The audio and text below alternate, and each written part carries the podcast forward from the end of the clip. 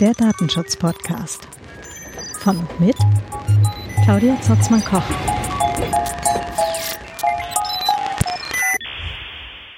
Hallo und herzlich willkommen zum Datenschutz-Podcast. Ähm, ja, nach zwei Wochen Urheberrechtsdebatte hm, geht's jetzt endlich wieder weiter mit einem eigentlich ganz konstruktiven Thema. Und zwar zum Thema Pentesting. Also Penetration-Tests äh, auch in größeren Firmennetzwerken und was einem noch so alles einfallen kann. Heute zu Gast äh, René Pfeiffer. Ich wünsche euch ganz viel Spaß mit diesem Gespräch. Na dann. Und dann geht's los. äh, herzlich willkommen zum Datenschutz-Podcast. Heute hier mit René Pfeiffer. Hallo. äh, zum Thema Pentesting. Ja, Pentesting. Also wir werden dann gleich hören, was es ist. Und es kann auch spannend sein. Schauen wir mal. ja, da habe ich von gehört. Wir haben uns gestern gerade tatsächlich mit äh, mehreren anderen Menschen länger darüber unterhalten. Äh, jemand, der jetzt gerade seine erste Stelle als äh, Pentester angenommen hat, äh, also Penetration Tests für alle, denen das jetzt neu sein sollte. Ähm, René, du machst das quasi beruflich. Ja, auch. Also ich habe zum Glück nicht immer einen Job, wo man das selber macht jeden Tag, aber ein Teil von meinem Job ist halt ähm, also Systemadministration, sich um Netzwerke und Computer kümmern und zusammen mit einem Geschäftspartner mache ich sogenannte Penetration Tests. Das sind Tests, wo man die Sicherheit von einem System überprüft. Ja, und Penetration Test, das kommt aus dem Englischen. To penetrate heißt irgendwo eindringen. Ja. Und das ist halt so klassischer Test, kann man irgendwo rein oder kann man irgendetwas beeinträchtigen? Das ist so ganz grob die Vogelperspektive von dieser Tätigkeit. Mhm. Und System heißt jetzt äh, nicht nur ein einzelner Rechner, sondern im Zweifelsfall auch eine ganze Firma oder ein ganzes Firmennetzwerk. Genau, ich habe jetzt absichtlich System gesagt, weil das kann sein ein Rechner in einem Rechenzentrum, ein Rechner in einem Büro mhm. oder Tausende oder äh, sogar, wie du sagst, Organisationen. Das heißt, dann kommen dann noch die Netzwerke dazu, dann kommen vielleicht sogar die Menschen dazu. Weil manchmal darf man auch Menschen testen, ob die auf irgendetwas reinfallen. Es ist selten, aber es geht. Ja. Und dann testet man auch Menschen. Mhm. Also die USB-Sticks auf dem Parkplatz. Die ja, also USB-Sticks verschenken oder sich verkleiden, im Extremfall äh, eine Lieferung irgendwo unterbringen, dass man einfach irgendwo reinkommt und schaut, was kann man von dort denn aus dann sehen und tun. Mhm. Ähm, auf Twitter äh, habe ich ja auch ein paar äh, Bekannte und da ist auch einer dabei, der jetzt seit einer Weile Penetration-Tests macht und der twittert dann manchmal auch ganz äh, lustige Begebenheiten. Natürlich ohne konkreten Kundenbezug, aber halt so, ja. ja, es ist völlig egal, was auf dieser Zutrittskarte steht. Hauptsache die Hülle passt. also wenn man es lange genug macht, kann man dann, glaube ich, auch Drehbücher schreiben. Ähm, erzähl mal, was waren, was waren so, äh, oder wie ist so ein Pentest grundsätzlich mal aufgebaut? Also grundsätzlich geht es darum, äh, wie gesagt, eindringen, schauen, was es alles gibt. Und der erste Schritt ist immer ähm, zu, zu, also herauszufinden, was habe ich eigentlich alles vor mir? Ja, also wie viele Systeme gibt's und was haben die alles und welche Software und wie sind sie erreichbar? Also einfach nur Informationen sammeln. Hm. Das heißt, du weißt, wenn du irgendwo anfängst, äh, wahrscheinlich noch gar nichts. Ja, es kommt drauf an. Es gibt, es gibt äh, ähm, das Ganze in einer sogenannten Whitebox- und Blackbox-Version. Das heißt, die Blackbox-Version heißt, man kriegt die Ziele und sonst keinerlei Hilfe. Und Ziel ist im Zweifelsfall entweder eine IP-Adresse eine Adresse oder, oder eine, eine okay. Website oder irgendein Name oder irgendwas. Ja. Mhm. Ähm, das ist halt, das ist dann die, die klassische Sicht, die ein Angreifer hätte, ja, weil der kooperiert ja nicht. Mhm. Ja, also im ersten Sinne, also im ersten, in der ersten Phase. Und dann gibt es das Ganze als Whitebox-Test, wo man einfach, sobald man auf irgendetwas stößt, fragen kann, wo führt das hin, was ist da angeschlossen, wer verwendet das, äh, und da kriegt man in der Regel auch mehr raus, ja, aber es hängt jetzt davon ab, was, was der Kunde vorhat, ja. Aber die erste Phase ist in beiden Fällen mal zu schauen, wie schaut das System aus und was gibt's alles, weil selbst wenn ich rückfragen darf, ja, wer sagt mir, dass der Kunde das weiß? Mhm. Also vielleicht hat man irgendwas vergessen. Also es ist immer eine Mischung, aber es gibt diese beiden Ansätze. Hm, das ist so auch so dieses klassische, äh, wir haben da noch ein System laufen, keiner weiß mehr genau, was es macht, aber schön, dass sie es gefunden haben. Richtig, ja. Also man, man macht dann auch ab und zu einen, einen Abstecher in die Geschichte. Ja. okay. Ähm, äh, was ist jetzt so der, der häufigere Fall? Also Blackbox oder Whitebox? Hm, kann man schlecht sagen, aber ich würde fast sagen, dass der Whitebox-Fall häufiger ist, weil es geht ja, also manchmal geht es halt auch darum zu schauen, was kann ein Angreifer tun, aber es geht auch um einen Test, ist alles richtig konfiguriert. Mhm. Und da ist es besser, wenn man da diese, diese Rückfrage, diesen Rückfragekanal hat, weil dann einfach äh, das Ganze zielgerichteter ist. Ja. Mhm. Wie baust du jetzt dann so einen Test grundsätzlich auf? Also quasi Frage nochmal, aber ja, also was tust du jetzt konkret? Konkret, also konkret angenommen, der Test beginnt, man hat jetzt eine Liste von Dingen, die man anschauen muss.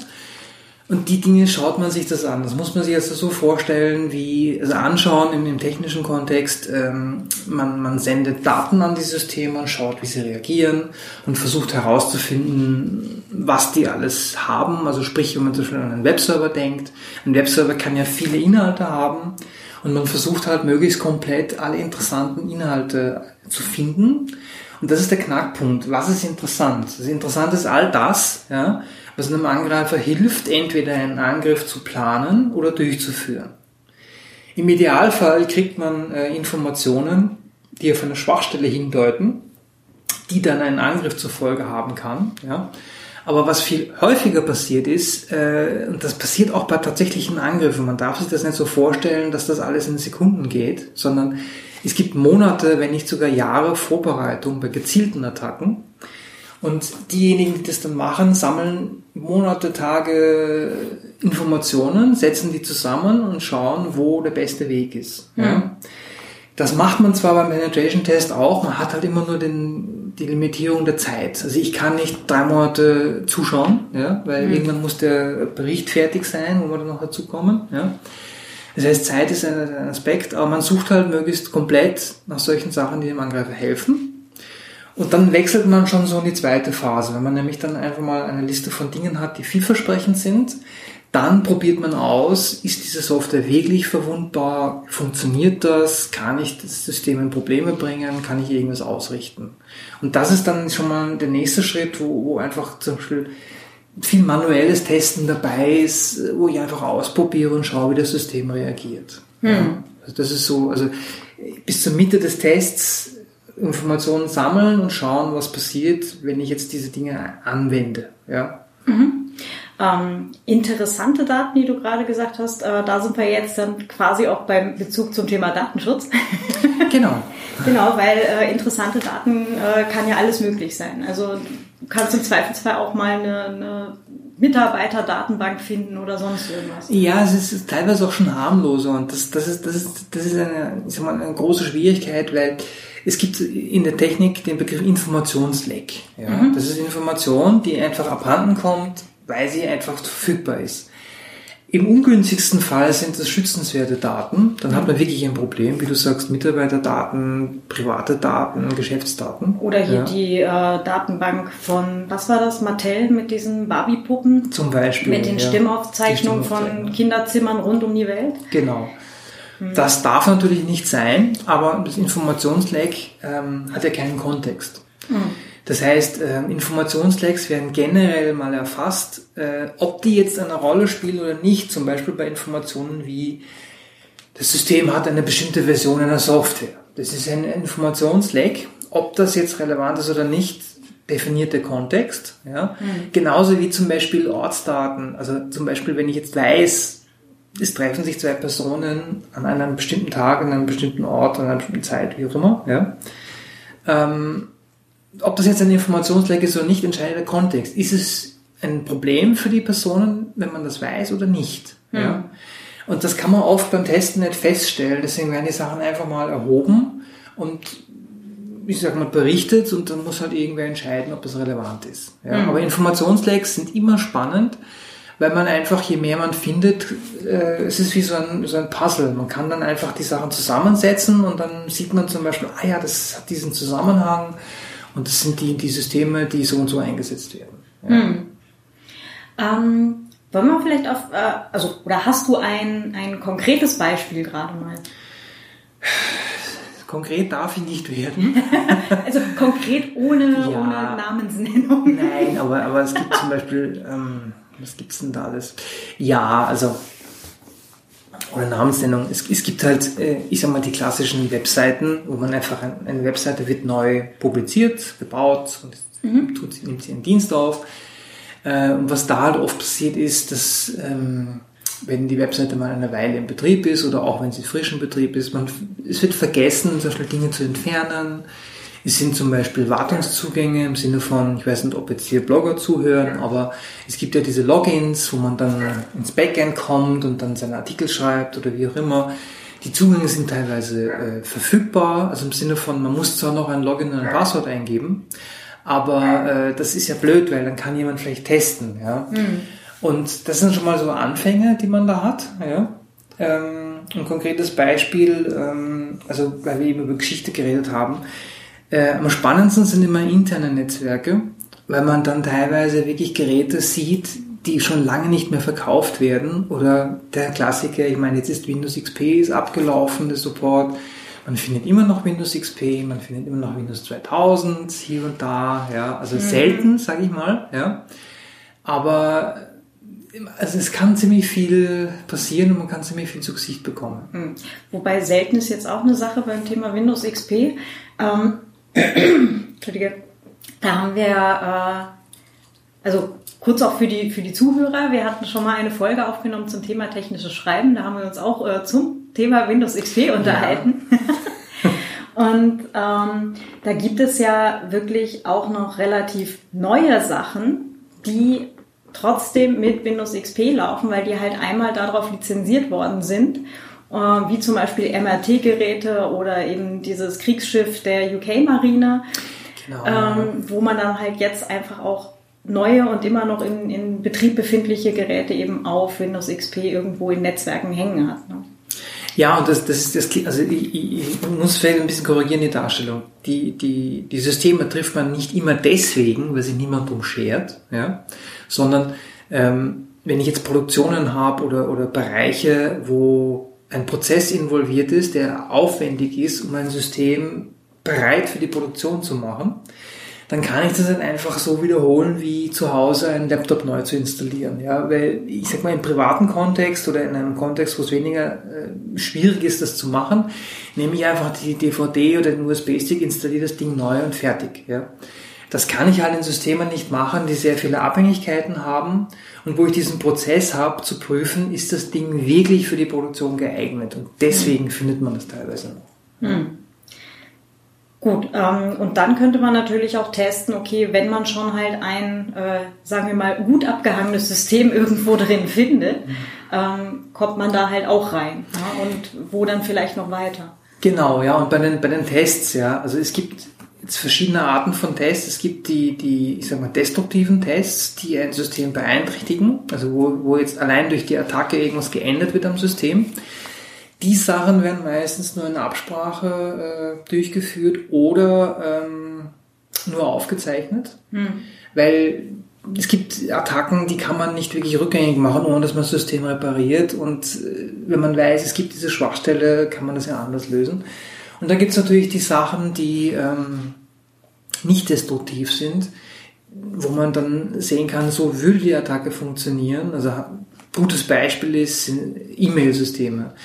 Äh, wenn eine E-Mail irgendwo durchkommt und ein, ein Marker drin ist, der anzeigt, das wäre jetzt eine Schadsoftware, ist aber keiner, dann ist das ein nicht destruktiver Test, weil ich sehe es, es ist nichts passiert äh, und das ist ein Problem und wird dann aufgenommen. Mhm. Okay, das heißt, du machst einen E-Mail-Anhang, der kriegt halt äh, oder der wird von einem System erkannt, mhm. tut aber letztendlich nichts. Genau. Okay, also ein, ein, ein Fake, äh, genau. eine Fake-Malware. Genau, ja. Mhm. Und das macht man auch oft. Äh, also diese nicht destruktiven Tests oder diese Anmerkungen macht man auch oft mit Überlasttests. Es gibt ja Tests oder äh, Möglichkeiten, Systeme zu überlasten. Mhm. Ja.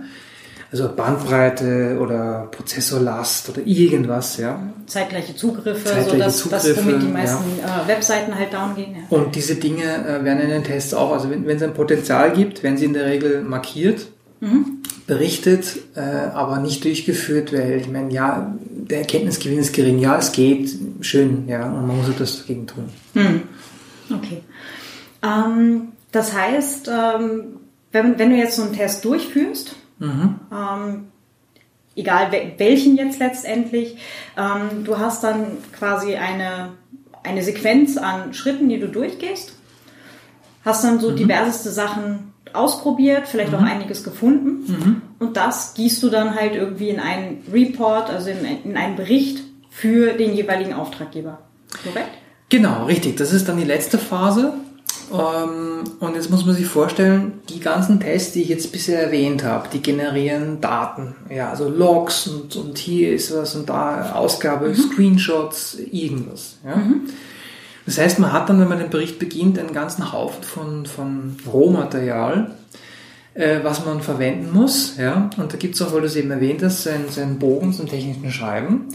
Wenn ich jetzt in dem Bericht etwas erwähne, muss ich es belegen. Mhm. Und die Quelle bin ich. Ja, das heißt, wenn ich jetzt zum Beispiel sage, ich habe das und das gesehen, dann muss ich das belegen. Ja, das heißt, es ist schwierig, äh, sich am Anfang anzueignen, alles mit einem Screenshot zu versehen, alles abzuspeichern, alles zu ordnen, dass man es auch wiederfindet. Weil wenn ich sage, das und das habe ich gesehen und das ist so und so, dann muss ich das auch begründen können. Ja? Mhm.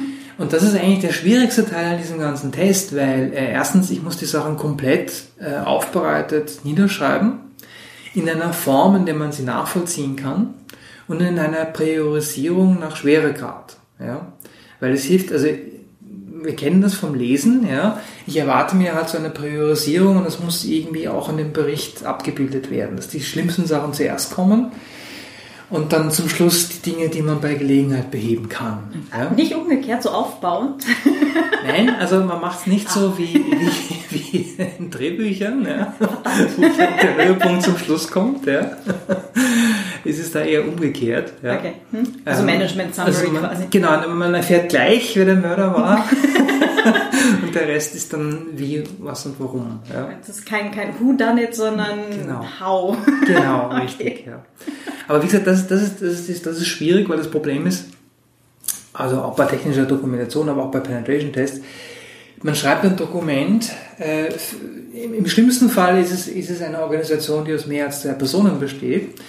Dann gibt es zwar eine Kontaktperson, aber man schreibt etwas ins Blaue hinein. Man weiß nämlich nicht, wer wird das lesen und wird es wer lesen. Ja? Mhm. Also bin ich jetzt ganz ehrlich, ja, weil es kann auch sein, wenn nichts Schweres gefunden wird, sagt man, passt, ist in Ordnung, nächstes Jahr wieder oder so. Ja? Mhm. Aber das heißt, man schreibt für ein Publikum, wo man nicht weiß, was haben die für Vorkenntnisse, äh, verstehen die das? Das heißt, man muss auch dort so eine Einteilung machen. Erstmal technikagnostisch zusammenfassen, was ist jetzt eigentlich gefunden worden, wie schlimm ist es und worum geht's. Ja? Mhm. Dann macht man eine Auflistung und dann kommen halt die ganzen Sachen für die Techniker noch als Anhang, die Logs von den Scans und sowas, wo dann wirklich die Leute reinschauen, die sich auskennen. Mhm. Ähm, das heißt, äh, Auftraggeber ist nicht zwingend immer die IT-Abteilung, sondern kann auch, keine Ahnung, wer auch immer sein. Äh, und das ist dann halt, also ich denke jetzt immer gleich mal an ein, ein, mittelgroßes bis größeres Unternehmen. Wenn du da halt so einen Standort mit 600 Leuten hast oder so, dann ist natürlich auch viel Angriffsfläche an vielen Ecken und Enden da. Ne? Also von den äh, am Parkplatz ja. ausgestreuten USB-Sticks mit irgendeiner Malware drauf äh, bis hin oder Fake-Malware äh, bis hin zu tatsächlich die Webseite, die noch irgendwelche Schwachstellen offen hat oder so. Ne?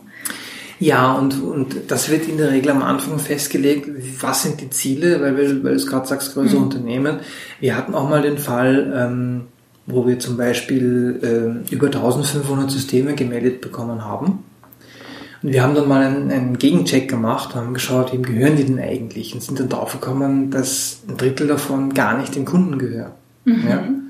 Und das war der, der erste Fund gleich, da hat irgendwer die EDV-Doku nicht ganz korrekt abgebildet, ja, oder? Mhm. Ist auch ein klassischer Fall von Outsourcing. Wenn ich jetzt zum Beispiel einem, einem jemandem, der für mich ein System managt, wenn ich dem einen Auftrag gebe, mach das, mach mal eine Webseite, ja, dann kann der ja wiederum Subkontraktoren haben. Und dann testet man vielleicht einen Kunden mit einem Firmennamen und jetzt steht aber bei der IP-Adresse des Webservers irgendeine andere Firma. Ja? Mhm. Und das muss man halt äh, am Anfang des Tests ganz genau festlegen, weil sonst testet man Dinge, die vielleicht gar nicht dazugehören. Ja. Mhm. Und ich vermute, das passiert gar nicht so selten. Das passiert gar nicht so selten, weil ich meine, wenn ich jetzt, wie du sagst, äh, mit Großunternehmen, ähm, theoretisch weiß der IT-Leiter alles über die IT, ja, äh, aber der, der oder die IT-Leiterin ist ja auch angewiesen auf das Team und die Informationen und die Mitarbeiter und die Outsourcer. Äh, aber ich traue mich zu sagen, dass relativ wenig Firmen ganz genau wissen, welche äh, Ressourcen sie wo haben. Mhm. Ähm, jetzt auch wieder der Bogen zurück äh, zum, zum Datenschutz. Äh, so ein Klassiker ist ja dann auch immer das Passwort an der Pinnwand oder unter der äh, Tastatur ist ja schon Level 2, ne? aber so ja. Pinnwand oder äh, auf dem Post-it am, am Monitor oder so, das kennt man ja auch. Da gab es ja diese, diesen Vorfall vor zwei, drei Jahren äh, bei dieser französischen, äh, bei diesem französischen Medium, wo die dann plötzlich einen mhm, sogenannten Hackerangriff hatten, in Anführungsstrichen. Also die Zuhörer haben jetzt nicht gehört, dass ich Hackerangriff mit äh, Gänsefüßchen in, in, von den Fingern in der Luft äh, gesprochen habe. Ähm, genau, wo sie halt da in diesem Fernsehinterview das Passwort mhm. äh, genau hinter dem äh, interviewten Menschen äh, an der Pinnwand hatten. Das ist ja dann auch eher peinlich. Und kein Hackerangriff, sondern eigentlich eher. Blöd. Ja, ich meine, das ist halt, ich sag mal, der Faktor Mensch, dem, da möchte ich jetzt gar nicht auf, auf die Benutzer und Benutzerinnen schimpfen, sondern es ist ja verständlich, ja. Weil ich habe auch über 200 Passworte, die ich mir merken sollte. Ich mache es eh nicht, also verwahre ich sie irgendwo. Und äh, man, man, hat ja auch so verschiedene Level von Dingen. Zum Beispiel die wichtigen Sachen sind in der Brieftasche und am Tisch klebt in der Regel etwas, was nicht wichtig ist auf Post-its. Ja. Aber das ist zum Beispiel auch ein Fall, ähm, Penetration Test kann zum Beispiel auch so ausschauen, dass man ähm, nur von einem Teil der Firma, ähm, also dass ein Teil der Firma nur eingeweiht ist. Und dass man, wenn man sich lokale ähm, Standorte anschaut, dass man einfach mal eine Besprechung macht und sich währenddessen umschaut, was kann ich denn alles noch sehen, erfahren oder scannen. Gerade drahtlose Netzwerke, WLAN sind da sehr ergiebig. Aber man schaut da auch oft, was liegt denn am Tisch? Hm. Was hängt irgendwo, ja.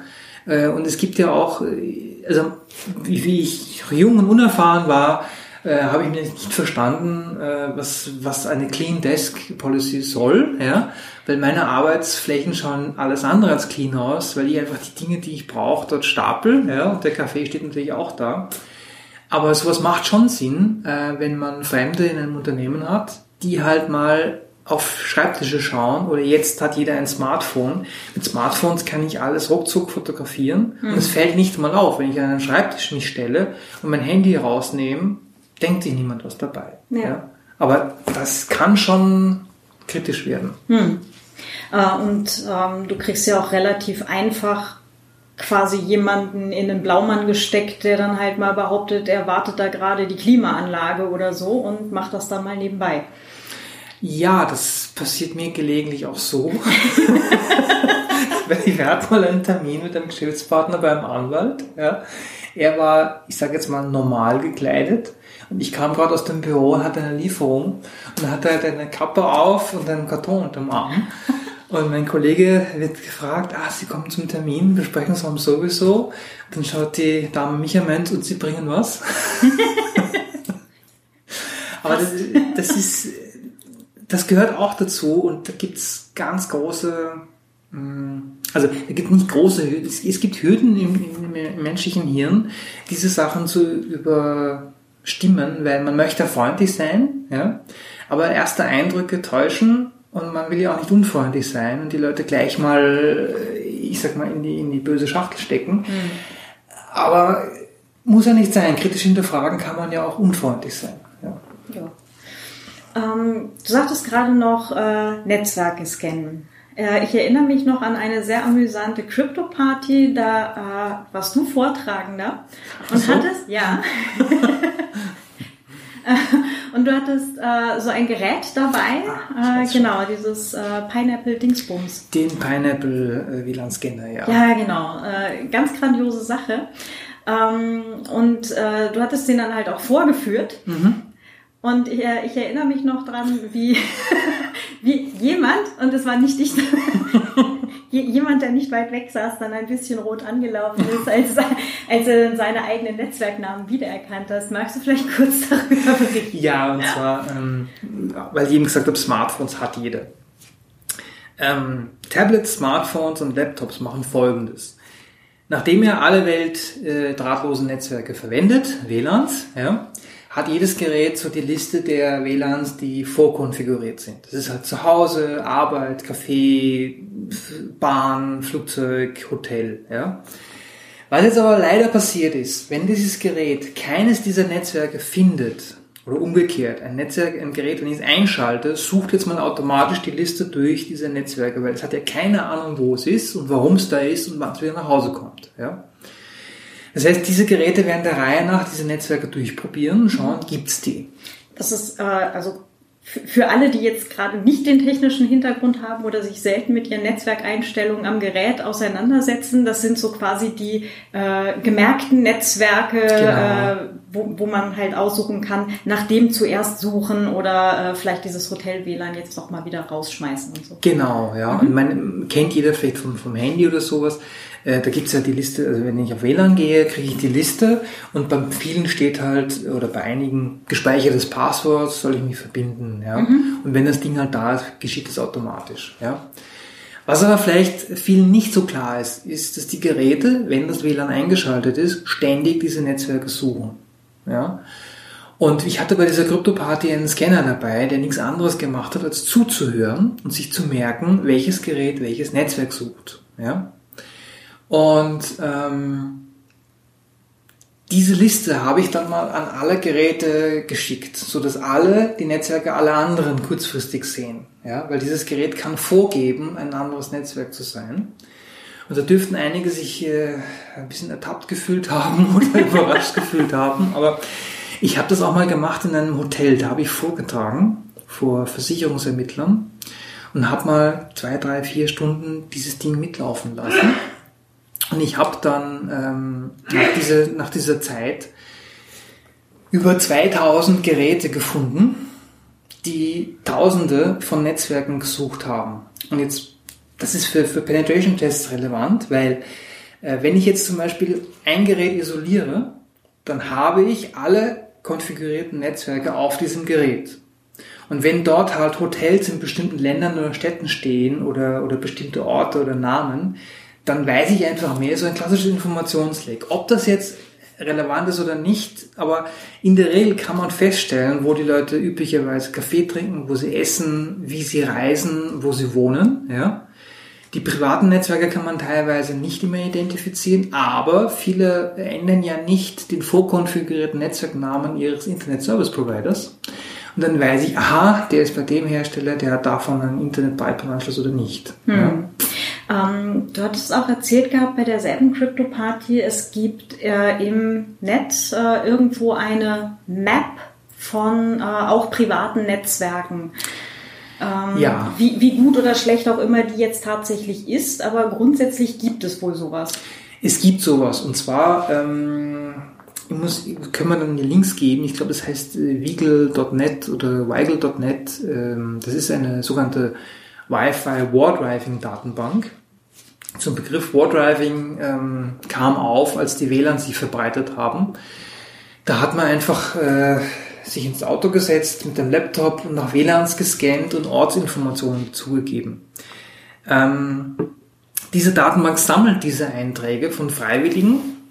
Da sind jetzt, glaube ich, über 300 Millionen Einträge drin was ich zuletzt geschaut habe, Tendenz steigend. Mhm. Und was sehr wohl sein kann, ist, wenn man jetzt einen Nachbar hat, der sich damit beschäftigt und der scannt und die Sachen auflädt, dann nehme ich halt zum Beispiel ein Netzwerk, was ich nicht kenne, gehe auf diese Datenbank und dann habe ich mit Glück die Geokoordinaten, wo das Netzwerk denn zu finden ist. Mhm. Ja? Ja. Und dann weiß ich zum Beispiel, wo wer wohnt, wenn ich das dann herausfinden kann und dann sind wir bei privaten Daten und dann ist das Informationsleck mal mit Kontext belegt. Mhm. Ähm, das heißt, es ist halt jetzt sowohl für Penetration-Tests interessant, halt im, im Business-Umfeld, ähm, aber auch äh, im privaten Umfeld, wenn jetzt äh, man mit seinem Telefon halt im Kaffeehaus sitzt äh, dieses Telefon schreit dann x-mal pro Sekunde eine Reihe an genau. Netzwerknamen raus. Mhm. Wie viel ist es? Ich glaube, zehnmal pro Sekunde oder sowas? Ich weiß es jetzt gar Irgendwie nicht. So. Die Rate ist nach Gerät verschieden, aber ja. also in, Minuten, in Minuten habe ich die Liste. Ja. und äh, irgendwer anderer sitzt da und äh, entweder ein Stalker oder jemand, der einbrechen will oder sonst was. Also die Liste an, an Möglichkeiten ist da ja lang. Also Menschen fällt ja viel ein. Genau, ja. Ja. Ähm, gut. Also, also nicht gut. Gar nicht gut. es, wird, es wird alles viel schlimmer. Also ein, ein Hinweis ist ja mal WLAN abdrehen an Geräten, mit denen man unterwegs ist. Ja, ähm, also da gibt es aber etwas ganz Fieses, weil ähm, die Handyhersteller, also insbesondere ich habe ein Android, ja, soll ich vielleicht nicht sagen, aber ich habe ein Android, ich gebe es zu, ähm, aber Google zum Beispiel sammelt Teil anonymisiert diese WLAN-Infos, mhm. um eine Standortbestimmung zu erleichtern. Ja, ich weiß nicht, ob das jemand schon mal ausprobiert hat. Es gibt ja verschiedene Level an Standortbestimmungen. Es gibt äh, GPS, das dauert das am längsten und dann kann man noch die anderen Sachen dazuschalten. Und die, die Smartphones nehmen tatsächlich die WLAN-Info von bekannten WLANs, um den Standort schneller bestimmen zu können. Hm. Ja.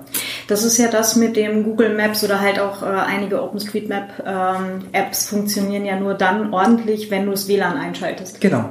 Ja. Weil sonst finden sie dich halt einfach auf der, auf der Landkarte nicht. Das ist äh, extrem mühsam. Mhm. Nervt mich auch immer und ich ärgere mich jedes Mal, wenn ich irgendwo stehe und gerade halt tatsächlich mal kurz auf eine Landkarte angewiesen bin. Mhm. Und dann, ja, erst WLAN andrehen. So, nein!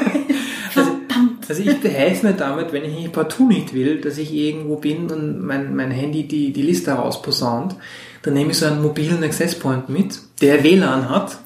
Dann bucht sich mein Handy in das WLAN ein, das ist dann portabel und dann schreit es halt nicht herum und publiziert die Liste. Der Tipp ist gut. Ja, also das kann man verwenden. Ja, ja, ja okay. Äh, ich glaube, ich werde auf sowas zurückkommen.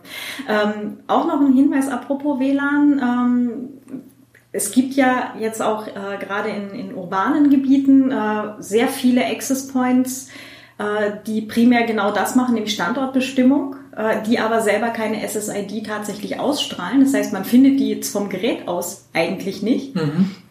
Außer man sucht wahrscheinlich gezielt danach. Aber in Geschäften zum Beispiel gibt's die, mhm. ähm, die dann halt ähm, quasi Besuchermessung machen ähm, aufgrund eben der Geräte, die es eben im WLAN dann findet. Das heißt, genau, alle Geräte, ja. genau, alle Geräte, die halt irgendwie WLAN aktiviert haben, mhm. werden dadurch erfasst.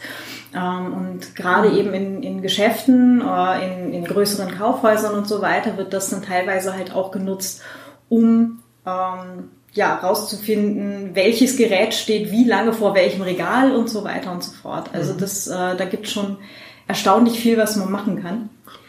Und äh, dazu noch? Ja, also da fällt mir gerade eine Standortbestimmung, weil wir jetzt gerade über WLAN geredet haben. Äh, ich muss gelegentlich Kopfhörer aufsetzen, weil es einfach schöner ist. Und ähm, die Kopfhörer gibt es ja mittlerweile mit Bluetooth und mit mhm. Kabel. Mhm. Bluetooth ist auch so eine Geschichte. Ähm, Bluetooth-Geräte strahlen teilweise auch Informationen ab, die man feststellen kann. Ja, man kann auch Bluetooth-Geräte finden, machen wir auch bei Penetration-Tests. Und es gibt diese Standortbestimmungen von Kaufhäusern, wo du gesagt hast, jetzt äh, an WLAN, die gibt es auch für Bluetooth. Mhm. Und zum Beispiel der Flughafen in Schiphol in den Niederlanden äh, hat es vor kurzem eingeführt, dass sie eine Standortbestimmung äh, von Bluetooth-Geräten machen und von WLAN-Geräten. Äh, das funktioniert dann zum Beispiel, wenn man Bluetooth-Kopfhörer hat, Musik hört, Podcasts hört, äh, dann ist ständig eine Transmission da und das kann dann detektiert werden. Mhm. Also dann wieder auf Kabel umsteigen und ja. Ja. oder nicht fliegen oder wie auch immer. ähm, ja, genau. Also Bluetooth ist halt noch nicht so häufig im Einsatz. Ja, WLAN Reichweite. Ist. Genau, und WLAN ist äh, sehr häufig tatsächlich. Also da gab es ja hier auch äh, konkret in Wien, bevor sie die Maria-Hilfer-Straße, also die große Einkaufsstraße hier umgebaut haben, gab es ja, ähm, ich glaube, ein halbes Jahr lang oder sowas eine Messung halt, wo sie das als Pilotprojekt irgendwie wohl eingeführt mhm. hatten, dass sie eben die WLAN äh, Access Points aufgestellt haben, um eben eine, eine Besuchermessung äh, durchzuführen. Genau, ja. ja. Das steht aber auch nirgendwo. Das weiß man halt, äh, wenn man es mal irgendwo zufällig in einem Nebensatz äh, liest, in einem Interview oder so. Aber ähm, da steht jetzt nicht am Eingang der Maria-Hilfer-Straße, übrigens, hier gibt es überall WLAN äh, und wir äh, tracken das übrigens zurück oder so. Ne? Also Sollte das nicht irgendwo stehen? Na gut, aber es geht ja weiter. Es gibt ja auch Anbieter, ähm, die halt ähm, WLAN-Access Points zur Verfügung stellen, also auch für Kaffeehäuser und so weiter ja, oder genau, Geschäfte ja. Mhm. und so. Mhm. Und die haben dann, äh, und da kann man jetzt nicht mal irgendwie was dafür oder dagegen machen, ja, mhm. äh, die machen dann, äh, oder die haben einfach komplette Bewegungsprofile von Geräten, mhm. ja. Äh, Wenn es jetzt halt Mobilgeräte wie Telefone sind, kann man natürlich davon ausgehen, dass es dann halt auch auf die Menschen dahinter, mhm. ne, also übergeht, das geht klar. Das heißt, sie haben komplette Bewegungsprofile von Menschen mhm. ähm, über jetzt nicht nur in der Stadt, sondern halt überall, wo dieser Anbieter halt einfach Geräte hat. Mhm. Und das ist dann entweder in Tourismusgebieten oder in äh, urbanen Gebieten halt einfach auch mal relativ flächendeckend. Ne? Und dann mhm. hast du vielleicht mal irgendwo 500 Meter dazwischen Pause und dann halt geht's wieder weiter. Dann ja. geht's wieder weiter. Genau. Ja. Also da könnte man auch mal äh, hier oder da vielleicht jetzt mal so eine Anfrage nach DSGVO machen. Ähm, ja. Haben, was für Daten habt ihr denn von mir? Das ist übrigens äh, die MAC-Adresse meines Geräts. Ja, vielleicht dazu zu Adressen. Also da gibt es sogar Gerichtsentscheide. Ähm, also wenn, wenn man von Internetadressen, IP-Adressen redet, ähm, die sind nicht personenbezogen, wie sie es halt sind. Ja? Also im Sinne von, wenn ich eine Adresse einer Person zuordnen kann, ist sie halt eben personenbezogen. Mhm. Da kann ich halt nichts dran ändern. Und diese Geräteadressen, die du gesagt hast, die sind statistisch ziemlich gut und eigentlich in Theorie eindeutig für das Gerät. Das heißt, wenn jemand seine Geräteadresse nicht ändert im WLAN, kann ich damit sehr wohl sagen, das ist dieses Handy oder diese Laptop oder dieser Tablet und damit ist es aber personenbezogen. Mhm, ja. Genau. Dann äh, haben halt äh, irgendwelche Firmen, ja, mhm. also das ist jetzt nicht mal irgendwie Kaufhauskette sonst was, sondern irgendeine Firma, genau, die darin ja. halt das, das Netzwerk macht, hat dann halt entsprechende Bewegungsprofile. Ähm, hättest du auf solche Bewegungsprofile je, je nach Ziel des Tests äh, auch Zugriff? Naja, es hängt jetzt vom Umfang des Tests ab, aber ähm, was wir, also ich mach's, ich persönlich mache es gern, weil es sehr ergiebig ist. Die drahtlosen Netzwerke werden oft ausgenommen aus den Tests, weil die Leute sagen, na ja, wir wissen eh, dass es ein Problem ist. Ja. äh, aber was halt schön ist, ähm, wie du sagst, diese, diese, also Geräte, die in der Nähe sind, kriege ich automatisch, ja. Äh, ich brauche halt nur schauen, dann brauche ich nur auswerten. Und dann kriege ich aber auch automatisch, zum Beispiel, wenn wir jetzt über so Smartphones reden. Angenommen, ich habe jetzt in einer Firma mehrere Mitarbeiter. Selbst wenn die nicht im Firmen-WLAN sind, und wenn sie drin sind, habe ich sowieso, aber selbst wenn die nicht drin sind und das WLAN nicht abschalten, weiß ich, wann die kommen und gehen. Mhm. Ja? Das ist zum Beispiel super, um die Zeiten herauszufinden, weil dann weiß ich zum Beispiel auch, um die Zeit ist sicher niemand da. Ja? Mhm. Und dann wird es wieder spannend für Angreifer, die vielleicht auch physischen Zugriff haben wollen. Mhm. Und sowas zu erheben ist ziemlich easy. Ja? Ich weiß nicht, ob jemand den Film kennt, Algorithm, mal gesehen, mal gehört, aber Tipp, Algorithm unbedingt anschauen, ist sehr realistisch. Da möchte nämlich jemand äh, bei einer Firma einsteigen und er nimmt sich halt als Ziel die Geschäftsführung und da gibt es eine Szene in dem Film, wo er halt vorher bei Hardware-Hackern war und dann in den Garten vor das Wohnzimmer eine Pringles-Dose stellt oder eine Chips-Dose, muss man sozusagen, und dann wieder geht. Und was das Ding macht, ist nichts anderes als zu schauen, was gibt's denn da alles, mhm. ja, Profile erstellen, zu schauen, wann ist wer da und im Film geht es dann halt weiter, ja. Aber das ist total easy zu machen. Kleine Computer gibt's recht billig, Akkus gibt's auch recht billig. Wetterfeste Gehäuse gibt's auch recht billig. Das wird einfach deponiert, ja, und irgendwann holt man das wieder ab, wenn das Ding kein Internet hat und dann hat man einfach die ganzen Daten. Ja. Hm. Das muss ja wahrscheinlich nur zwei Tage da stehen, wenn ja, überhaupt. Genau, also je nachdem, was ich anschauen will. Wenn ich ja. das Wochenprofil haben will, muss ja, es länger da stehen. Ja. aber so eine Woche, da kommt man wahrscheinlich mit so einer mittelgroßen Powerbank schon mittlerweile hin. Ja, und wenn nicht, USB gibt's überall. Und ja. speziell, wenn man in der Firma ist, mal schnell irgendwas irgendwo anstecken, hm. das geht schon. Äh, meine dunkle Erinnerung jetzt auch wieder zurück an dieses Pineapple-Device, das war ja hier äh, grobe Richtung Handgroß oder so. Ja, also falls noch jemand braucht, so doppelt so große Zigarettenschachteln, ja. ungefähr äh, 12 Volt, also sehr leicht irgendwo unterzubringen. Und wie ja. gesagt, wenn wir zum Beispiel in den Büroräumen sind, wenn wir was unterbringen wollen, es ist eh überall immer irgendetwas angesteckt. Das fällt überhaupt nicht auf. Ja. Ja. Ähm, wie viele Tests habt ihr tatsächlich in Büroräumen, wo du es gerade sagtest? Oder äh, ist der Großteil eher, komme ich von außen? Also der Großteil ist meistens ähm, ist von außen, äh, weil viele Firmen halt Internetdienste haben. Das ist ihr größtes, mhm. äh, ich sag mal, ihre größte, ihre größte Sorge. Wir hatten aber auch schon Tests, wo wir Produktionsräume untersucht haben, zum Beispiel auch nach äh, WLANs, die da nicht hingehören. Ja. Ähm, das sind dann halt aber ähm, Firmen, die also die entweder internen Bedrohungen ausgesetzt sind oder die halt einfach wissen wollen, was in ihrer Umgebung ist. Ja? Weil wenn man jetzt zum Beispiel eine dicht besiedelte Stadt annimmt, Büro- oder Produktionsräume hat, man ist ja in der Stadt nie allein. Ja? Und speziell, weil WLAN ja kein, keine, keine Wände äh, als Begrenzung sieht, ist auch ein klassischer Angriff, äh, sich als Nachbar einzumieten. Ja? Mhm. Also es gibt auch Firmen, die haben da Angst, dass sich jemand einmietet. Es gibt ja auch diese Startup-Büros, wo temporär Leute drin sind oder Coworking Spaces, die in der Nähe von, von Firmen sind. Ja. Und das ist natürlich auch eine Bedrohung, weil man nicht weiß, wer dort ist, weil da temporär jemand sein kann und dann vielleicht auch Zugriff erlangt. Hm. Ja. Das ist ein interessanter Punkt, da hatte ich noch gar nicht drüber nachgedacht. Nein, das Co ist, Coworking Spaces sind, sind Naja, natürlich, ja. weil da ist, okay. da fällt ein Laptop nicht auf. Ja, ja klar. Weil wenn ich jetzt am Friedhof mit einem Laptop sitze, dann falle ich vielleicht auf. Ja? Wirklich. also man schaut dann zumindest mal. Man darf das ja noch machen, aber man, man sieht es halt. Ja, wobei, so eine, statt der Pringles-Dose könntest du dann ja auch so eine schicke Grabkerze nehmen. ja, also man kann auch die, die, die Pentest-Urne nehmen oder so. Aber ähm, es gibt halt Umgebungen, wo ein Laptop eher normal ist. Ja? ja. Und da wird es dann wieder spannend, weil ähm, ich meine, ich möchte jetzt auch nicht wieder äh, Ängste schüren vor Leuten mit Laptop. ja.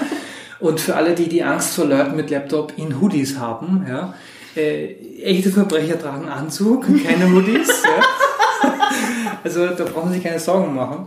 Aber ähm, das, das spielt halt auch mit rein. Ja. Und diese Tests sind halt deswegen nicht so oft äh, gefragt, weil sie einfach aufwendiger sind, weil da muss man dorthin und das kostet mhm. Zeit und äh, man muss vielleicht anreisen oder so. Das ist dann ein bisschen schwieriger mhm. zu bewältigen. Das ist eher so eine Sache, was man einmal in fünf Jahren macht oder so. Naja, ich würde es gerne also öfter machen, weil, weil wir haben zum Beispiel auch ganz, ganz lustige Sachen erlebt. Das ist jetzt gar keine Pentest-Geschichte, aber es, es könnte eine sein. Zum Beispiel, äh, ein Kunde hat einen Standort aufgelöst in so einem riesigen Bürokomplex. Ja, mhm. also Hochhaus, viele Firmen eingemietet und so Technikräume, hat schon fast so Die Hard Qualität. Ja. Und jetzt äh, meldet man das Internet ab und mich ruft ein Techniker an vom Internet Service Provider, ja, ich komme das Modem holen, wo ist es denn? Ich sage, naja, das weiß ich nicht, ja, weil ich habe es noch nie gesehen. Und er hat gemeint, ja, ich möchte es aber holen, ja. Und es ist erreichbar, es ist eingeschaltet, aber ich finde es nicht. Und ich habe das noch nie gesehen, in 15 Monaten nie gesehen, das Modem. Wir haben dann mit Hilfe der Hausverwaltung versucht, die möglichen Technikräume abzuklappern, wo das denn sein könnte, und haben nach drei Wochen aufgegeben. Und das umgekehrt heißt es aber auch, wenn ich mir ein bisschen Mühe gebe und da irgendwas deponiere, hm. bleibt das mal dort. Ja. ja. Offensichtlich. Genau. Also ja. da wäre das ganz praktisch, wenn die Dinger halt Piep machen könnten, wenn man können sie ja, weil SIM-Karten für Mobilfunknetzwerke und Modems sind ja auch mittlerweile so klein. Das heißt, wenn ich was äh, definieren will, äh, äh ab, ablegen will dort, ja, dann mache ich das halt. Und ich habe auch Netz, weil es ist eine SIM-Karte drin und das Ding ist ein hm. Mobilfunknetzwerk. Ja. ja. Das hatte ich übrigens gemacht bei meinem letzten Arbeitgeber, damit ich eben, ähm, also das war halt auch Großraumbüro und so weiter, und damit ich zumindest äh, in, in der Pause mal nach Mails checken kann und ich nicht unbedingt immer am, am kleinen äh, Mobiltelefon, mhm. Bildschirm da genau. irgendwie rumfrickel, habe ich mir ein Tablet geholt, was eine eigene SIM-Karte hat, mhm. damit ich da halt nicht ins WLAN muss, mhm. weil äh, ich meine privaten Geräte da nicht in Firmennetzwerke hänge. Also ja, grundsätzlich nicht. Schadet nicht, wenn man das nicht macht. Ja, ja eben. Und ähm, weil ich auch der Meinung war, das geht jetzt auch meinen Arbeitgeber ganz herzlich wenig an. Und ähm, dann konnte ich halt zumindest auf dem Tablet mal nach äh, E-Mails schauen und so weiter. Was natürlich bei, bei verschlüsselten Mails halt auch nur be begrenzt hilft. Aber man kann zumindest ja, sehen, okay, ähm, ja. das und das ist halt reingekommen. Und, ja. Genau. Mhm. Das ist schon nicht, schon nicht so schlecht. Ähm, also mir fällt, mir fällt, glaube ich, eine, eine ganze Reihe an Firmen ein, die mal so einen Pentest brauchen können. Ja, ich meine, mit der DSGVO ist mir auch angehalten, periodisch das zu machen. Ja. Mhm. Ähm, und wieso, wieso gibt's Pentester? Das ist vielleicht etwas, was ich noch unterschlagen habe. Ähm, theoretisch könnten sich die Firmen ja selbst testen. Ja? weil man hat ja Techniker und die können ja auch schauen. Äh, das Problem ist aber, wie, wie bei anderen Sachen, äh, die sogenannte Peer Review, die man auch im akademischen Kontext hat, man braucht Leute, die nicht mit diesem Projekt betraut sind, um zu schauen, ob da irgendwas ist, was da nicht hingehört, weil wenn man in der Infrastruktur drin ist, dann weiß man ja, das ist eh so, wie soll es sonst sein. Äh, aber man braucht diesen Dick von außen. Ja. Hm. Und äh, wenn es irgendwer interner sagt, äh, dann glaubt es einem ja auch keine Sau. Eben. Das kommt ja auch ja. noch dazu. Nein, das haben wir zum Beispiel auch erlebt, dass zum Beispiel IT-Abteilungen dankbar sind für unseren Bericht, weil sie jetzt endlich von dritter Seite Argumente haben und nicht immer abgekanzelt werden. Ja. Weil, ich meine, da muss man auch der Fairness halber zu sagen, die meisten Firmen oder Organisationen, die das beauftragen, wollen ja auch was verbessern und die wollen ja auch kritisch hinterfragt werden. Ja? Hm. Und es, der Pentest ist ja auch kein Urteil, ja? sondern das ist eine Hilfe, ja? wie ich jetzt meine Infrastruktur verbessern kann. Und genauso muss man das sehen. Hm. Ja. Ähm, werden das jetzt mittlerweile mehr? Also werden die, die Aufträge für Pentester mehr oder? Also ich kann es nicht sagen, weil ich nur einen eingeschränkten Blick habe, weil mhm, ja, unsere Aufträge, ja, aber ich glaube unterm Strich schon, weil ich meine, die Vernetzung nimmt eher zu als ab. Ja, das kann man auch in den Nachrichten sehen, ob ich jetzt das Internet der Dinge habe oder ich meine, WLANs haben ja sowieso schon, also ich finde keinen Ort mehr ohne WLAN fast. Mhm. Ja. Ähm, das heißt, ähm, wenn die Vernetzung steigt und die Anzahl der Computer, die irgendwo irgendwas tun, ich sage nur äh, Kühlschrank im Internet Kaffeemaschine. Oder Kaffeemaschine oder Wasserkocher. Keine kritische ähm, äh, Infrastruktur ans Internet. Die Kaffeemaschine ist kritische Infrastruktur.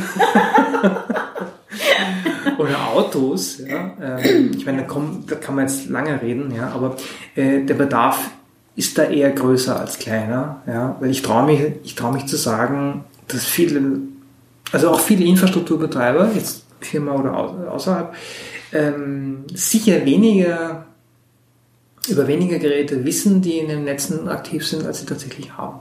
Hm. Ja, das glaube ich wohl. Ach ja, es wird alles noch böse enden. Mögest du in interessanten Zeiten. Danke. Bin der damit. Again. ähm, Hast du noch einen, noch einen guten Tipp für Menschen, die jetzt vielleicht in einer Firma arbeiten und sich denken, so, verdammt, wir könnten hier echt einen Pentest mal brauchen oder äh, ich rede mir hier den Mund fusselig. Äh, es wäre so schön, wenn mal jemand von dritter Seite das bestätigen könnte, dass wir hier Probleme nee, haben. Ich bin der Realist. Ähm, wenn man in einer Firma anfängt mit, wir könnten das brauchen, ist die, ist die Frage unformuliert letztlich immer, wo kriege ich das Budget dafür her? Ja? Mhm. Weil ähm, es muss einen Grund geben, Geld auszugeben. Und das weiß ich auch aus der IT-Security. Ähm, und das Problem haben auch Versicherungen. Es ist schwer, Leute zu überreden, Geld auszugeben, damit nichts passiert. Weil wenn ich Geld ausgebe und es passiert nichts, habe ich vielleicht meinen Job richtig gemacht oder Glück gehabt. Ja? Mhm.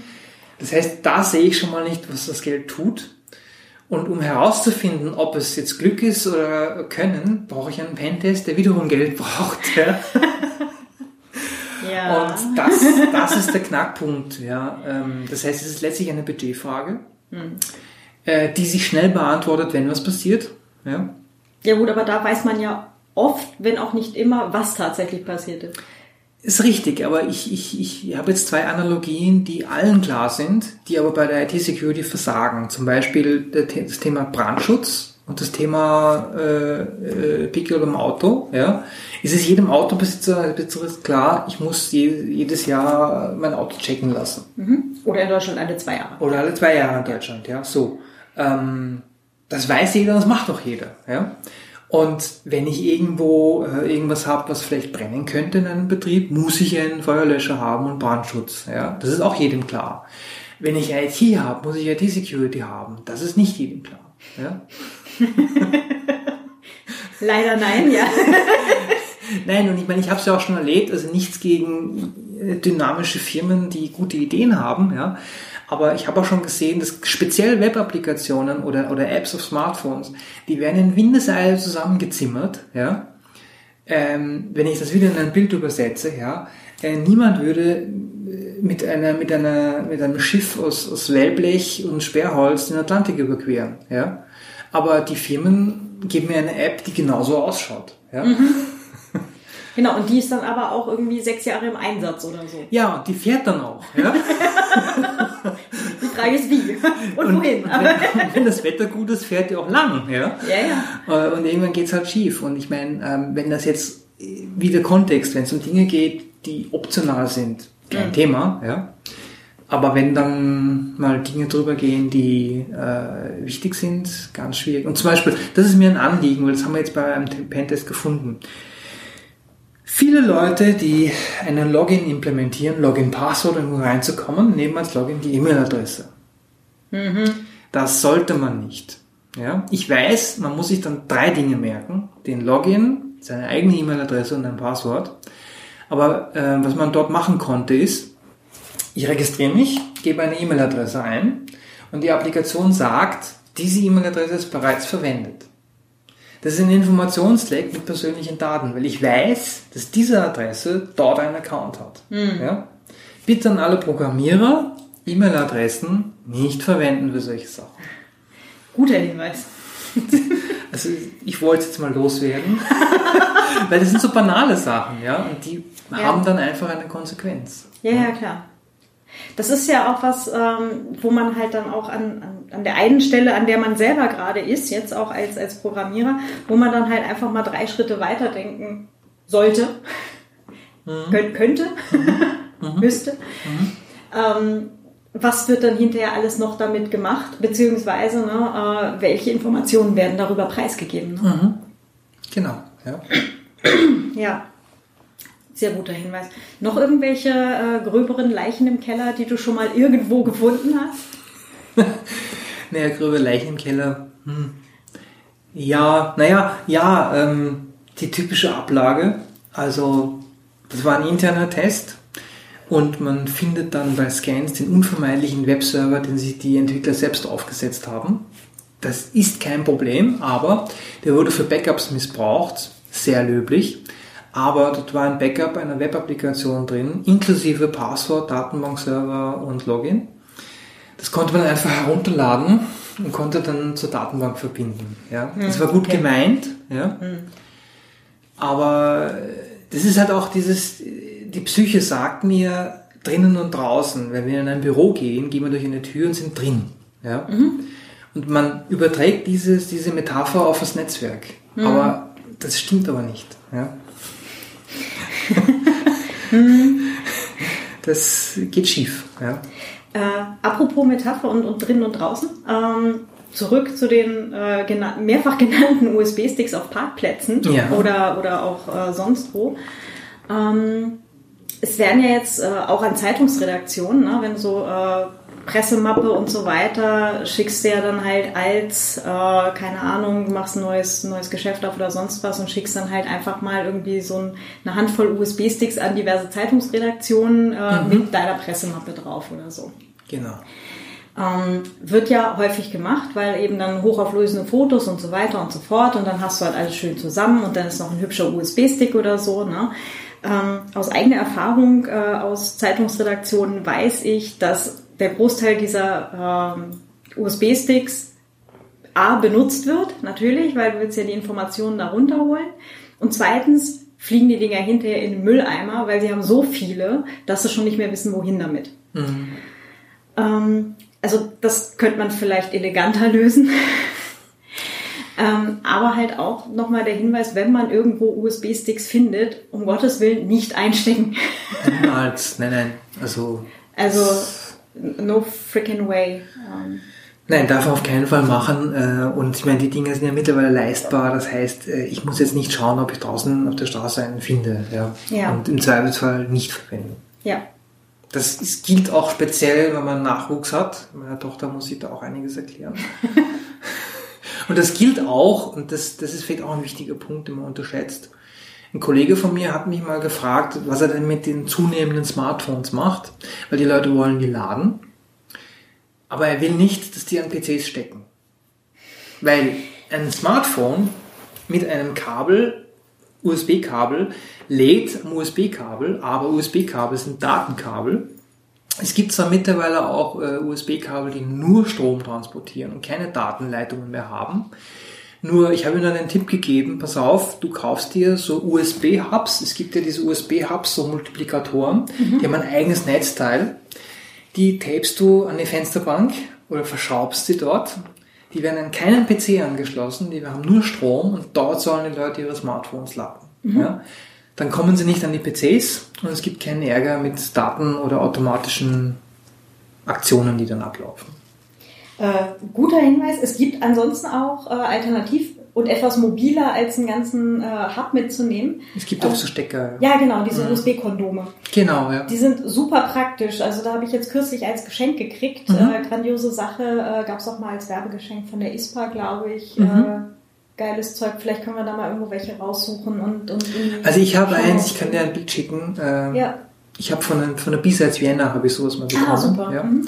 Ähm, und die Dinge gibt's auch, aber das ist, das ist ganz wichtig, weil äh, man, man also auch Geräte, die mehr tun als nur laden, ja. Mhm. Und ich weiß nicht, was alles mittlerweile USB hat, viel zu viel, ja. Aber nicht an PCs stecken, wenn ich das Ding nicht kenne. Ja. Mhm. Äh, selbst wenn du das Ding kennst, ähm, da gab's nichts, jetzt, ja. genau, da gab's äh, vor zwei Jahren war das, glaube ich, gab's einen ähm, langen Artikel. Äh, es ging eigentlich um die Sicherheit von Atomkraftwerken wo sie gesagt haben, dass sie halt, äh, also die Software von Atomkraftwerken, dass sie da halt regelmäßig ähm, irgendwie mal die, die Malware rauskletzeln. Mhm. Yeah. so, weil halt in Atomkraftwerken auch äh, Menschen ihre Smartphones einfach mal irgendwo dran stecken zum Laden. Mhm. Also und gerade Android ist da halt auch so, ein, so eine große Falle, weil du ja, kannst halt jede Malware im Zweifelsfall als äh, lustiges Spielchen oder, oder was auch immer tarnen, mhm. ja, so äh, wie auch immer, mach mir einen lustigen Hintergrund oder mhm. keine Ahnung was. Ähm, und in diesem Artikel, der eigentlich über die Sicherheit von Atomkraftwerken ging, war ein langer Absatz über, by the way, Flugzeugsicherheit, mhm. wo sie geschrieben haben, dass sie im Wochentakt die äh, Cockpit-Software von Android-Malware befreien. Mhm.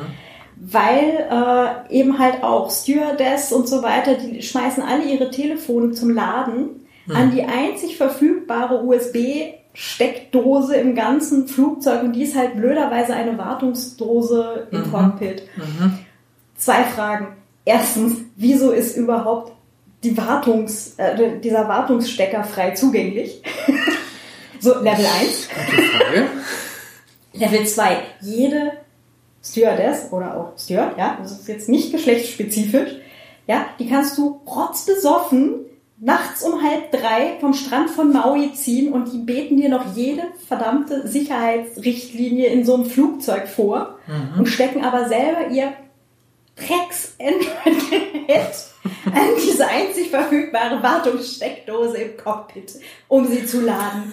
Ich, also, da könnte ich also, mich heute noch drüber aufregen. Der Artikel ist zwei Jahre alt. Das ja, ist echt unglaublich. Also, das Herz von Pentestern schlägt immer höher, sobald man Interfaces sieht, Buchsen, Stecker oder WLAN. Mhm. Ja. Und sobald irgendwas USB hat, dann leuchten die Augen, weil da muss doch irgendwas gehen. Ja. Und Autos haben das ja mittlerweile auch. Ja. ja. Äh, Flugzeuge wurden schon gehackt über das Unterhaltungssubsystem. Mhm. Ja. ja. Und äh, weil du gemeint hast, Beispiele, wir hatten mal ein, also ich habe mal auf der, wo war das, in London bei einer Konferenz, habe ich einen Workshop besucht, IoT, also Internet der Dinge Hacken Workshop. Ja. Und ich dachte schon, wieso ist das im großen Vortragssaal, wieso ist es nicht im Seminarraum? Ich komme da rein, steht da ein Gasherd, ein Rover, ja, und alles, was man sich vorstellen kann. ja. Sehr geil. Und der, der Workshopleiter hat halt gesagt, also alles, was ihr hier seht, könnt ihr hemmungslos attackieren, ja. Er gibt halt ein paar Tipps, ja, und der Range Rover ist seiner. der hat WLAN. Er sagt jetzt mal nicht mehr, weil den Rest findet man beim Hersteller. Und es hat, glaube ich, keine zehn Minuten gedauert. Da ging schon die Scheibenwischer und das Licht an, ja. Und das ist genau das, was du sagst, ja. Schnittstellen. Sobald etwas zugänglich ist, wird es auch unbefugten Zugang geben. Ja, das ist also das ist so sicher wie alles, wie, wie ich weiß nicht, dass die Sonne explodiert in fünf Millionen Jahren, Milliarden Jahren. Äh, aber ähm, Schnittstellen, sobald sie offen sind, werden sie verwendet und bei Pentests sucht man diese Schnittstellen. Ja, ob das jetzt eine Webseite ist mit Login oder ein Skript, was ich aufrufen kann oder eine USB-Buchse, völlig egal. Ja. Mhm. Das ist der Fokus. Ja. Schnittstellen, Schnittstellen, Schnittstellen. Genau. Ja. Und am schlimmsten ist immer die Schnittstelle Mensch. Ja, nicht einmal. Am besten sind die Schnittstellen, die nicht mit Menschen reden. Ah. Weil, wenn, wenn jemand eine Schnittstelle designt, die nicht für Menschen gedacht ist, dann macht es wieder Klick im Hirn und dann denkt er sich, na, da redet ja eh kein Mensch damit. Mhm. Falsch. es könnte ein Mensch damit reden. Siehe Rover und das Licht geht an. Ja. ja. Und das ist ja äh, auch also gibt es eigentlich Pentester für Autos? Ja, ja, gibt's. Also es das gibt, ist gut. Es, es, nein, es gibt, es gibt, es gibt auch Leute, die gewechselt haben zur Automobilindustrie und es gibt auch äh, gerade bei Pentestern. Ich meine, äh, wenn man jetzt die die Fähigkeit mal anschaut, teste alles, was Strom hat und Netz hat. Das ist ein weites Feld. Das heißt, da mhm. gibt es natürlich Spezialisierung. Da gibt es Leute, die sind auf Web-Applikationen fokussiert, auf Netzwerke. Ich persönlich mag Web-Applikationen überhaupt nicht, weil ich das Web hasse. Ja. Aber es hilft mir halt nichts. Ja. Sag mal, warum genau machst du doch was? naja, äh, ich habe ja angefangen mit Sicherheitstests von Netzwerken, ja, wo ja. man noch keine Webserver brauchte, ja. Und jetzt unlängst. Hat, unlängst, ja. Aber jetzt hat ja wirklich alles eine, eine, einen Webserver bis zur Kaffeemaschine. Ja. Und da kommt man nicht dran vorbei oder Fernseher, ja. Ähm, aber wie gesagt, da gibt es Spezialisierungen. Manche können das besser, manche können das besser. Und das bedeutet aber auch in, in weiterer Folge, äh, gute Pentests äh, werden immer von mehr als einer Person durchgeführt, also in einem Team. Ja? Mhm. Und sei es nur kurz der Kollege das und dann der Rest wieder ich oder, oder mhm. umgekehrt. Ja? Äh, aber man braucht einfach ein breites Spektrum, um mal zu schauen, was alles möglich ist. Ja? Mhm. Und was dem einen nicht einfällt, fällt dem anderen vielleicht noch ein. Genau, und der eine ja. hier und der andere guckt daher. Oder auch, weil ich eben gesagt habe, es ging ein bisschen unter manuelle Tests, heißt, man muss gelegentlich auch dann auch was programmieren, um was auszuprobieren oder zu testen. Mhm. Jetzt kann halt nicht jeder gut programmieren, der vielleicht die Stärke in der Sprache, der in der Sprache und da hilft man sich dann und wie gesagt, am besten geht es halt in Teams. Mhm. Ich ärgere mich gerade, dass ich nicht gut programmieren kann. Ja, ich, ich glaube, ich hätte da echt Spaß. Das Team geht auch bis zum Schreiben, weil äh, bei mir ja. hängt, bleibt dann meistens der Bericht hängen, weil die Kollegen gerne Screenshots machen und Notizen. okay. ähm, aber ja. ist für jeden was dabei. Ähm, Genau, die, die Folge, die wir schon mal gemacht hatten, allerdings für, für einen anderen Podcast, nämlich eigentlich für den Vienna Writers Podcast zum Thema technisches Schreiben, ähm, die geben wir einfach dann quasi im Anschluss äh, hier auch nochmal. Mhm. Äh, ja, oder einfach auch als, mhm. als extra Folge nochmal direkt hinter, hinterher dann raus. Mhm. Ähm, für alle, die jetzt halt äh, Penetration-Tests äh, sich überlegen zu machen, können dann gleich nochmal nachhören, wie das mit dem technischen Schreiben von der Doku hinterher dann funktioniert. Also vielleicht ein Tipp für Leute, die, die sich damit beschäftigen wollen. Ähm, ich habe jetzt das Problem mit Studenten, die, die ich in der Masterarbeit betreue, die haben sich IT-Security ausgesucht. Mhm. IT-Security generell ist schwierig, weil man braucht ein breites Spektrum. Man muss, ich sag mal, mindestens drei verschiedene Tätigkeiten können. Also man darf vom Programmieren sich nicht scheuen. Man muss technisches Verständnis haben. Man muss ein bisschen was von der Infrastruktur wissen. Ja. Äh, diese Kombination, die kann man nicht, also damit kann man nicht starten. Ja. Mhm. Alle, die in der IT-Security landen, haben vorher was anderes gemacht oder vorher viele andere Dinge gemacht. Ja. Mhm. Und erst dann geht das. Und Tipp an alle, die sich ja auf IT-Security spezialisieren wollen. Wenn wer jetzt schon programmiert, ist er nicht falsch. Äh, wenn wer technisch Dokumente schreibt, ist sie nicht falsch. Äh, wenn wer Infrastruktur macht, WLANs, Netzwerke, Switches, auch nicht falsch. Ja. Man braucht aber alles. Ja, mhm. Sonst klappt das nicht. Mhm. Das ist auch ein sehr guter Hinweis, äh, weil gerade eben Security, ich glaube, das ist jetzt auch über die Folge gut rausgekommen, es hat einfach so unglaublich viele Facetten. Ja. Ähm, wo halt auch äh, ja, äh, Fallen sind. Ähm, wenn man am einen Ende arbeitet, dann hat man vielleicht das andere Ende gar nicht, gar nicht im Kopf. Ne? Genau. Das ist so wie mit den USB-Sticks. Ja, natürlich mhm. schicke ich äh, meine ganze Pressemappe auf einem USB-Stick an die Redaktion. Das ist natürlich total easy. Aber äh, du weißt ja jetzt im Zweifelsfall auch nicht, wo sie in der Post zwischendrin, wo es lang geht. Ja, da also, gibt es eine Geschichte, die ich vielleicht zum Abschluss erklären kann. Und zwar ein Pentester, sehr kreativ. Der hat zwei Dinge pioniert, äh, um Pentest zu machen. Erstens Drohnen. Wir reden jetzt hier von vor fünf, sechs Jahren, hm. weil er gesagt hat, wenn er einen Industriekomplex oder ein Firmengelände scannt, der Sicherheitsmann kann nicht der Drohne nachlaufen. Also er kann nachlaufen, er kann nur zuschauen. Damals, jetzt gibt es Drohnenabwehr schon. Das heißt, er fliegt einmal drüber und scannt. Ja. Und der zweite Trick, der ist viel eleganter. Man nehme ein Smartphone, installiere darauf ein eigenes System. Gibt's ja mittlerweile. Man nehme einen riesen, riesen, riesen Akku, SIM-Karte und packe alle seine Tools zum Testen drauf. Dann kundschaftet man einen Mitarbeiter oder eine Mitarbeiterin aus, die gerade nicht da ist und sicher nicht so schnell wiederkommt und schickt ein Paket mit diesem Ding dorthin. Die Mitarbeiterin wird nicht da sein, das heißt, das Ding wird entweder in der Poststelle auf ihrem Schreibtisch sitzen und ich habe damit aber eine Möglichkeit, über Mobilfunk einen WLAN-Scan zu machen, ohne dass ich da bin. Hm. Und mit Glück wird das Ding wieder zurückgeschickt. Es gab. Ich, hör, ich hörte von etwas Ähnlichem. Ah, das kriege ich aber jetzt, glaube ich, nicht, nicht ordentlich zusammen. Es ging aber darum, ähm, rauszufinden, wie äh, diese ähm, RFID-Türöffner mhm. funktionieren. Mhm. Und jemand hat sich sowas bestellt. Mhm. Und dann quasi das schon noch während es im Paket war, mhm. keine Ahnung. Ich, ich kriege es jetzt gerade nicht zusammen, es war aber auch eine ganz grandiose Geschichte. Ja. Also man kann viele Dinge machen, das muss mhm. kreativ sein. Und das ist halt sehr gemein und da kommen natürlich Informationslecks zum Tragen. Ja, es kann ja eh jeder wissen, dass der oder die im Urlaub ist. Nein, falsch. Ja? Mhm. Dann passiert vielleicht genau sowas. Ich weiß es nicht. Ja, ja, ja klar, aber, aber das, es könnte. Das könnte, ja. Es wäre je nach Firma und so weiter ja. natürlich ein. Das heißt, Pro-Tipp auch an alle, die Urlaubsbenachrichtigung konfigurieren bei E-Mail. bitte nicht sagen, wer wann genau wo ist und wann er nicht da ist und wann dieser Arbeitsplatz definitiv nicht besetzt ist. Ja, geht mhm. eigentlich niemandem was an. Guter Hinweis. Diese Urlaubsbenachrichtigungen sind ja ohnehin äh, manchmal spammen. Ne? Ja, sie, sie spammen auch manche E-Mail, äh, also Mailing-Liste halt. Das sind so. aber dann Systeme, die eigentlich nicht online sein sollten. Ja.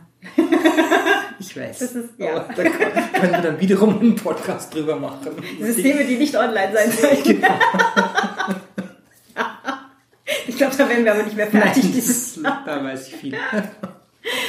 Alles klar.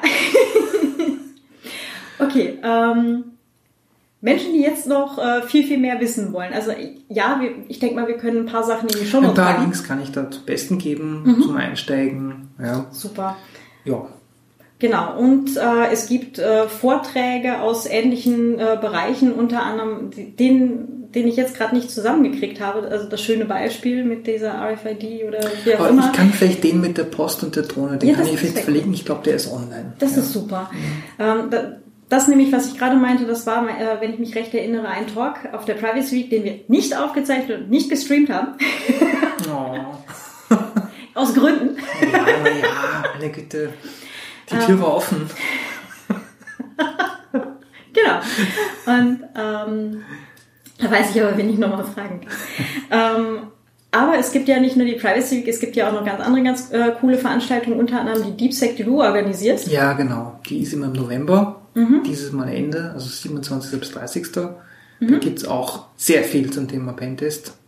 Es sind noch Pentester anwesend. Das, wir haben dem Hotel mittlerweile die Angst genommen. Achso, ich dachte die Infrastruktur. nein, nein, also es funktioniert gut. Alles klar. Gut, also wenn man da hinkommt, vielleicht irgendwie sämtliche Verbindungen, die äh, die eigenen Geräte noch offen haben könnten, vorher abdrehen. Der Chaos Computer Club hat da immer tolle Hinweise. Da gibt es jedes Jahr diese Kongresswarnungen. Mit also wie soll ich mich konfigurieren, um meine Geräte zum Kongress? Das können wir vielleicht auch verlinken. Mhm. Da gibt es ja auch immer, ich, ich glaube, die letzte Crypto Party, äh, zumindest hier in Wien, aber wahrscheinlich auch in anderen Städten, die ist ja immer zum Thema äh, das, das eigene äh, Gerät äh, mhm. oder die eigenen Geräte Kongress sicher machen. Genau. ja. Genau, und ähm, da, da gibt es, glaube ich, auch ganz viele Ressourcen. Mhm. Mhm, guter Hinweis. Also nicht nur zum Kongress sicher machen, sondern auch, wenn man auf die Einkaufsstraße geht. Generell Einkaufen. auf Reisen, ja. Also Hotel-WLANs, ja. Ja. Ganz, ganz gefährlich. Oh ja. Gut. Äh, René, ganz herzlichen Dank. Bitte. Und dann, äh, ja, bis zum nächsten Mal. Gut, ciao. Ciao. Ja, das war's auch schon wieder für heute. Ähm, ihr findet alle Links äh, in den Show Notes. Da gibt es auch den Link zur Folge Technisches Schreiben drüben im Vienna Writers Podcast. Da haben wir jetzt hier keine extra Folge äh, noch dazu gehängt. Es geht nämlich demnächst schon äh, wieder ganz spannend weiter. Aber ihr schafft das auch sicher einmal rüber zu klicken. Ihr könnt mir gerne Feedback schicken, ähm, zum Beispiel via Twitter an @datenputz oder auf Mastodon an @datenschutzpodcast@chaos.social. Natürlich auch gerne per Mail an feedback at datenschutz-podcast.net oder auch als Kommentar zur Folge auf datenschutz-podcast.net. Ähm, wenn ihr mich und den Datenschutz-Podcast unterstützen möchtet, könnt ihr das natürlich auch tun. Der Datenschutz-Podcast ist auf Steady vertreten. Das ist steadyhq.com slash Datenschutzpodcast. Ich freue mich natürlich auch über Auphonic-Stunden. Dann klingt das hier natürlich auch gleich viel besser. Ähm, LiberaPay gibt's auch und alle anderen Möglichkeiten, mich zu unterstützen, findet ihr unter datenschutz-podcast.net slash spenden. Die Links sind natürlich auch in den Shownotes. ja, ähm, ansonsten wünsche ich euch jetzt ganz viel Spaß mit allen euren Interfaces. Schnittstellen, Schnittstellen, Schnittstellen, wir haben es gelernt. genau, und ansonsten geht es demnächst weiter. Ich wollte schon nächste Woche sagen, aber vielleicht nicht ganz so flink, aber äh, so in zwei Wochen wieder. Ähm, und zwar mit dem André Meister von netzpolitik.org. zum Thema Staatstrojaner. Und jetzt wünsche ich euch noch eine ganz schöne Woche und bis demnächst. Eure Claudia. Ciao.